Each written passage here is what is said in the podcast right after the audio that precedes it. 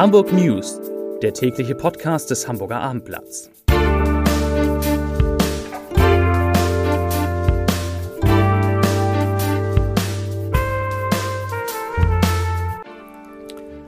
Herzlich willkommen. Mein Name ist Lars Heider und heute geht es um Anschuldigungen gegen den Hamburger Erzbischof Stefan Hese. Weitere Themen. Die Corona-Zahlen steigen erneut. Prominente machen Werbung fürs Maskentragen. Das alte Land will Weltkulturerbe werden und die Stipendien fürs Nichtstun sind vergeben. Dazu gleich mehr. Zunächst aber wie immer die Top 3. Die drei meistgelesenen Themen und Texte auf abendblatt.de. Auf Platz 3 Hamburgs Erzbischof massiv beschuldigt. Auf Platz 2 Inzidenz deutlich über 100 Corona-Zahlen für Hamburg. Und auf Platz 1 Notbremse in Hamburg kann unmittelbar in Kraft treten. Das waren die Top 3 auf abendblatt.de. Der Strafrechtler Björn Gerke hat dem heutigen Hamburger Erzbischof Stefan Hese elf Pflichtverletzungen im Zusammenhang mit der Aufarbeitung von Missbrauchsvorwürfen im Erzbistum Köln vorgeworfen. Hese war vor seiner Berufung nach Hamburg Personalchef und Generalvikar im Erzbistum Köln. In dieser Funktion musste er sich mit Vorwürfen des sexuellen Missbrauchs von Kindern durch Priester auseinandersetzen. Hese bestreitet die bereits in anderem Zusammenhang gegen ihn erhobenen Vorwürfe. Doch nach dem Urteil der Gutachter sind elf Pflichtverletzungen nachweisbar. Davon seien sieben Pflichtverletzungen nicht ordnungsgemäß bearbeitete Missbrauchsfälle gewesen. Zur Corona-Lage. In Hamburg wurden heute 389 neue Infektionen gemeldet. Vor einer Woche waren es 303. Somit steigt der Inzidenzwert erneut und liegt nun bei 105,4 Neuinfektionen je 100.000 Einwohner in den vergangenen sieben Tagen. Gestern waren wir noch bei gut 100. Die erste Woche Wechselunterricht an Hamburgs staatlichen Schulen hat nach Einschätzung der Schulbehörde ganz gut funktioniert. Insgesamt nehmen fast 60 Prozent der Schüler daran teil. Darüber hinaus befinden sich rund 9000 der insgesamt gut 255.000 Schülerinnen und Schüler in der sogenannten Notbetreuung. Das klingt ganz gut. Nicht so gut klingt folgende Nachricht. Die Schulbehörde hat die Nutzung der vom Bund zur Verfügung gestellten KN95-Masken für das Schulpersonal untersagt. Grund sei der unzureichende Qualitätsstandard der rund 300.000 Corona-Schutzmasken, heißt es in einem Schreiben der Behörde an die Schulen.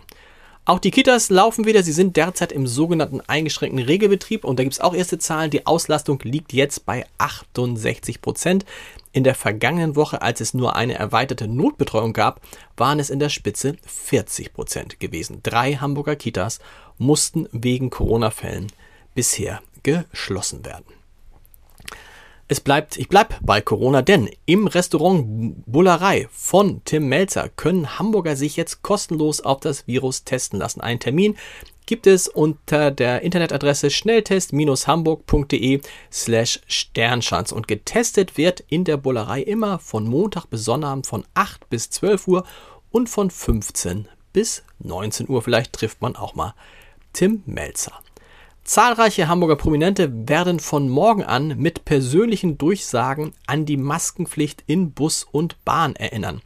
An dieser neuen Informationskampagne des Hamburger Verkehrsverbundes beteiligen sich unter anderem die Tagesschausprecherin Linda Zerwakis, der Sänger Lotto King Karl, die Musikerin Ina Müller, der ehemalige St. Pauli-Trainer Ewald Lien und Porky von der Band Deichkind. Die persönlichen Botschaften fürs Durchhalten werden ab morgen am Freitag also an Haltestellen und in den Fahrzeugen des HVV zu hören sein. Denn auch wenn nach wie vor mehr als 95 Prozent der Fahrgäste in Bussen und Bahnen eine medizinische Maske tragen würden, sei die viel zitierte Corona-Müdigkeit nicht zu leugnen, so der HVV. Zur Kultur oder zur Kunst, je nachdem, was, wie man es will. Drei Frauen erhalten das mit einmalig 1600 Euro dotierte Stipendium fürs Nichtstun der Hochschule für Bildende Künste Hamburg, kurz HFBK. Die muslimische Feministin Helistina Banze wird eine Woche ihr Kopftuch nicht tragen. Studentin Mia Hofner will für zwei Wochen keine verwertbaren personenbezogenen Daten über sich generieren, das heißt kein Smartphone nutzen und keine E-Mails abrufen. Und Kimberly Fehof, Fachkraft für Lebensmitteltechnik, will gleich ihren Beruf nicht mehr ausüben, weil ihre sozialen Beziehungen unter den wechselnden Früh-, Spät- und Nachtschichten leiden würden. Das sind die drei Frauen, die das Stipendium fürs Nichtstun bekommen haben. noch eine schöne Nachricht zum Schluss. Das alte Land will Bestandteil des UNO-Weltkulturerbes werden. Eine entsprechende Bewerbung beschlossen jetzt die Ratsversammlungen der Gemeinden Lühe und York und wir wünschen viel Erfolg.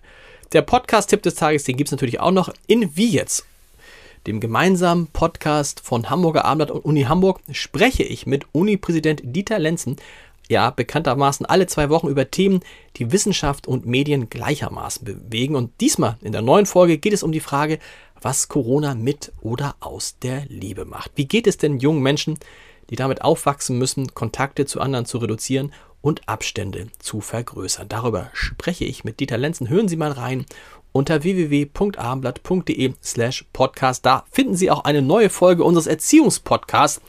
Und da geht es um die Frage, warum Kinder eigentlich lügen. Das frage ich mich auch schon lange. Wünsche Ihnen allen einen schönen Feierabend. Wir hören uns morgen wieder. Bis dann. Tschüss.